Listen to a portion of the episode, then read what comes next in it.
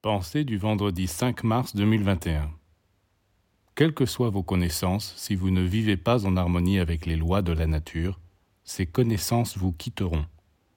Tandis que si vous possédez la science de la vie que l'on enseigne dans les écoles initiatiques, le savoir éternel, universel, cosmique viendra s'engouffrer en vous. Et chaque jour vous ferez de nouvelles découvertes, vous aurez de nouvelles révélations. Ce savoir, vous le possédez déjà, mais tellement enfoui que vous pouvez difficilement le faire apparaître à la surface. Seule la vie harmonieuse, divine, peut vous aider à le découvrir. Sans lire, sans vous instruire, vous connaissez déjà l'essentiel. C'est pourquoi je vous le dis.